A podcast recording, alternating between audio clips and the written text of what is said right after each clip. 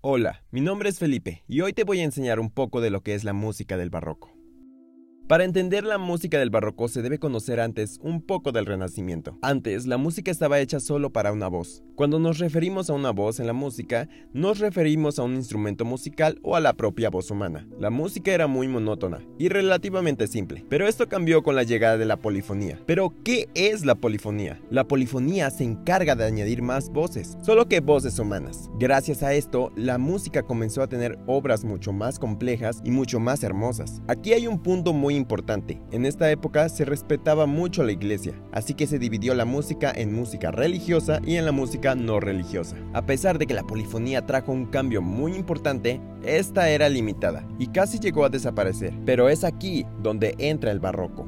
La época del barroco retomó la polifonía, pero no se limitaría a las voces humanas. En el barroco se desarrollaría mucho mejor los instrumentos. Surgirían los violines, las flautas, un montón de instrumentos que hoy en día conocemos, solo que estos tenían un aspecto diferente. En el barroco se sigue dividiendo en música religiosa y no religiosa, pero gracias a la llegada de los instrumentos musicales también se dividiría en música instrumental y en música vocal, cada una con sus propias formas musicales. Cuando se habla de las formas musicales, Realmente nos referimos al tipo de piezas que puede haber. La forma musical que todo el mundo conoce es la canción. Pero existen muchas, como la fantasía, la suite, concierto, sinfonía, ensalada. Así es, ensalada. Para todo hay nombre. Sin embargo, aquí nos vamos a enfocar en las más importantes del barroco, que son la sonata, la suite y el concierto, o concierto.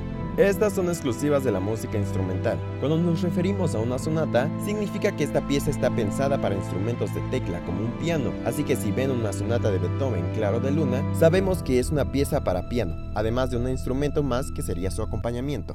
La suite es una composición inspirada en danzas antiguas. Esta obra por lo general es larga y está hecha en cinco partes. Por último, el concierto está hecho para demasiadas personas, como lo puede ser una orquesta. Sin embargo, siempre va a haber un instrumento que sobresalga por los demás. Puede ser un piano, un violín, un violonchelo, cualquier instrumento. Además, este tiene una parte solista. La música vocal también tiene sus propias formas. Para la música religiosa surgirían dos formas que son el oratorio y la cantata. En el oratorio cantaban los textos bíblicos, cantaban sobre la Biblia, contándonos una historia, pero sin ninguna interpretación. Es decir, solo cantaban, no había ningún tipo de movimiento. En la cantata también cantaban sobre la Biblia, pero a diferencia del oratorio no contaban una historia, para la música no religiosa surgiría lo más importante de la época, que es la ópera.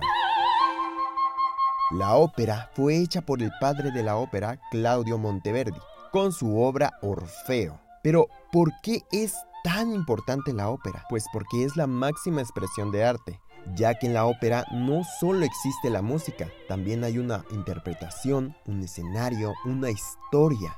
En la ópera, la voz humana siempre debe resaltar por encima de los instrumentos. Es por eso que no muchos cantantes podían ser parte de ella. Sin embargo, la música del barroco no podía existir sin sus compositores, pero solo hablaremos de dos de ellos. Los compositores de la época barroca crearon las obras más hermosas, crearon piezas sentimentales, le daban vida a sus instrumentos, como lo fue Antonio Vivaldi.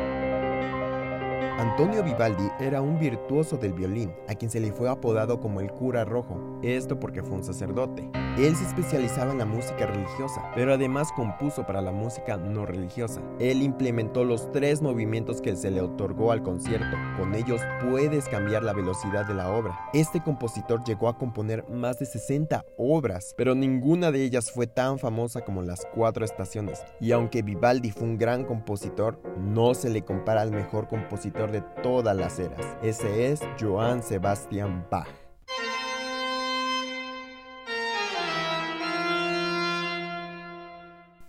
Según el siglo XVIII, dice que Bach fue muy infravalorado en su época, pues llegó a componer su primera obra a la edad de 24 años. Usualmente los músicos componían su obra a los 8 o 10 años, así que es una diferencia muy notoria.